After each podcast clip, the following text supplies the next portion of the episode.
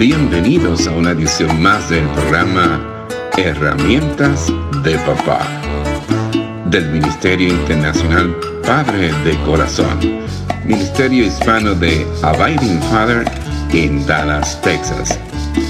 Para información del Ministerio Padre de Corazón, se puede comunicar por mensaje de texto o de voz al número 214 533 7899 214-533-7899 por correo electrónico a rafi arroba padredecorazon.org Rafi con Y al final. Rafi arroba padredecorazon.org Visita nuestra página web www.padredecorazon.org www.padredecorazon.org Con ustedes, Rafi Gutiérrez, pastor y director del Ministerio Internacional Padre de Corazón. En el programa anterior dijimos que la masculinidad es un tema complejo resbaloso y sobre todo dinámico. También dijimos que no muchos quieren hablar de este tema y cuando se habla se hace como si camináramos en un camino lleno de vidrios rotos. Dios ha dejado instrucciones, ejemplos y modelos bíblicos acerca de lo que significa ser hombre y de los roles que estos han de desempeñar.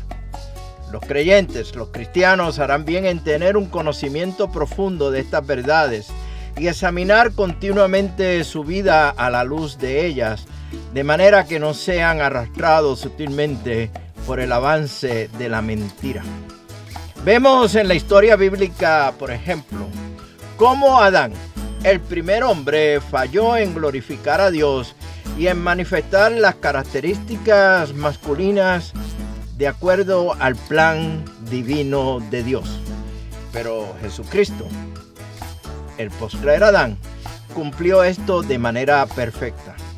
Al considerar la vida de nuestro Señor Jesucristo, se observa cómo manifestó una masculinidad perfecta, por lo que podemos extraer de, sus, de su vida los principios de la verdadera masculinidad.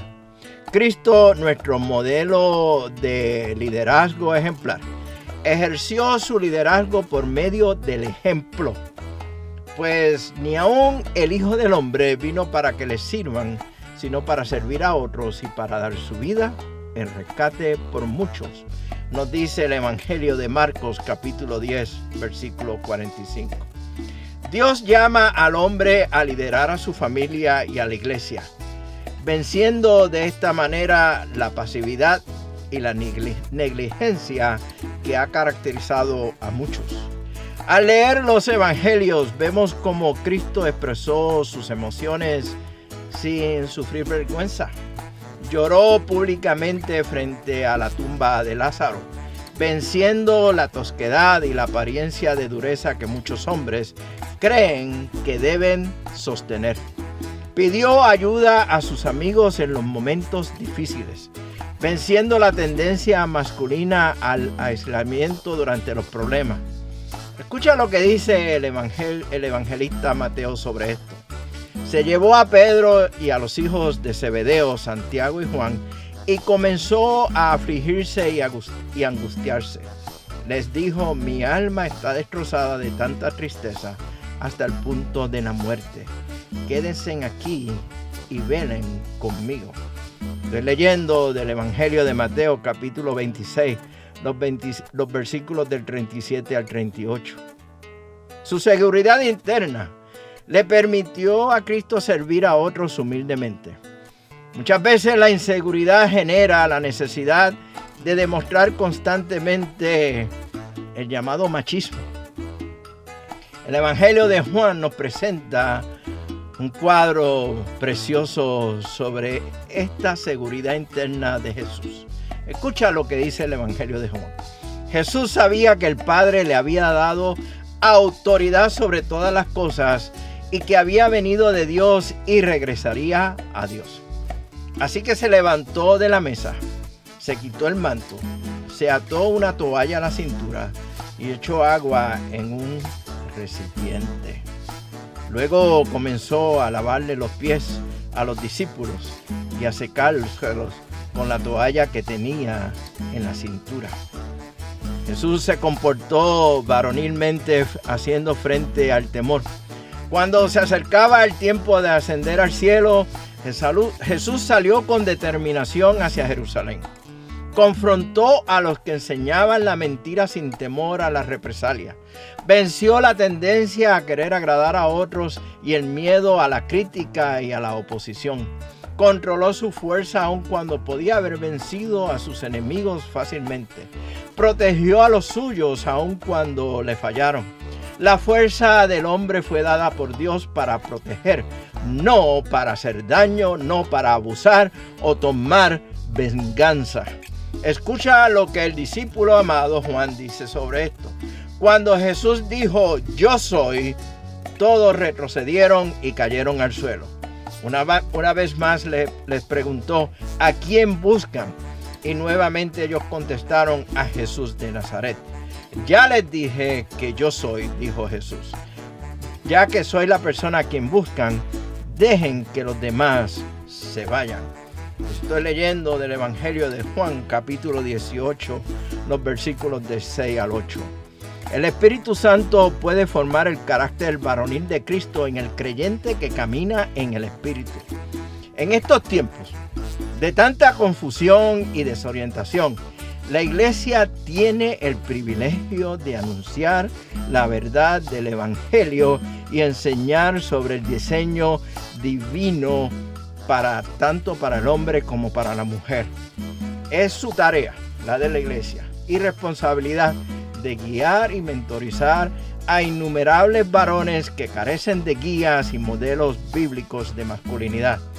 Esto es parte de lo que queremos también hacer y estamos haciendo en el ministerio Padre de Corazón. La masculinidad adecuada no pertenece a un concepto cultural o alguna convención derivada de las ciencias sociales. Se necesita ir a la Biblia y ver cómo ella define lo que es un hombre bajo el diseño de Dios. Si pensamos en una definición bíblica, quizás lo que nos dice el pastor John Piper nos ayude. Y nos dice lo siguiente, lo siguiente, la esencia de la masculinidad bíblica es un sentido de responsabilidad benevolente para liderar, proveer y proteger a las esposas de forma que sean apropiadas en las diferentes relaciones del hombre. El modelo de la masculinidad se ha transformado a través de los años. Ser hombres para la generación de mis abuelos era ser un hombre trabajador, confiable y tener muchos hijos algunos con la misma esposa y otros con otras. Para la generación de nuestros padres era proveer lo necesario, tener tal vez pocos hijos y volvemos de nuevo, tal vez algunas mujeres. Hoy tener muchas cosas y no necesariamente tener hijos ni tampoco esposa. Bueno, esos son otros 20 pesos como dicen en mi país. En el libro de Génesis descansan los elementos constitutivos y distintivos del diseño masculino. Génesis capítulo 2, los versículos del 15 al 23 nos otorga cinco elementos que definen o presentan esa masculinidad bíblica. Y voy a terminar con este. Ser hombre significa cultivar y cuidar, significa trabajar. Un hombre fiel entonces es aquel que se ha dedicado a cultivar, a construir y producir no solo cosas, escúchame bien, sino también personas. La otra mitad del trabajo es cuidar. Esta palabra hebrea a menudo implica protección, pero tiene una definición más amplia. De tal forma que el hombre tiene en, una mano el arado para trabajar y en la otra la espada para proteger. Bueno, te espero en la próxima edición del programa Herramientas de Papá del Ministerio Padre de Corazón donde vamos a continuar con esta nueva serie, Ser un hombre de Dios. Mientras tanto, como siempre he dicho, nos veremos en el barrio. Mira, con un cafecito vez. Que Dios te bendiga abundantemente y que usted sea de bendición para otros. Este ha sido un programa del Ministerio Internacional Padre de Corazón, Ministerio Hispano de Abiding Fathers, con oficinas en Dallas, Texas. Nuestra misión es la de motivar, capacitar y comprometer a los hombres en su rol de padres y líderes en el hogar según lo ordenado Dios, haciendo discípulos del Evangelio de Jesucristo. Somos un ministerio internacional, relacional y generacional. Para información del Ministerio Padre de Corazón, se pueden comunicar por mensaje de texto o voz al número 214-533-7899. 214-533-7899. Por correo electrónico a rafi. Rafi con Y al final. Rafi arroba.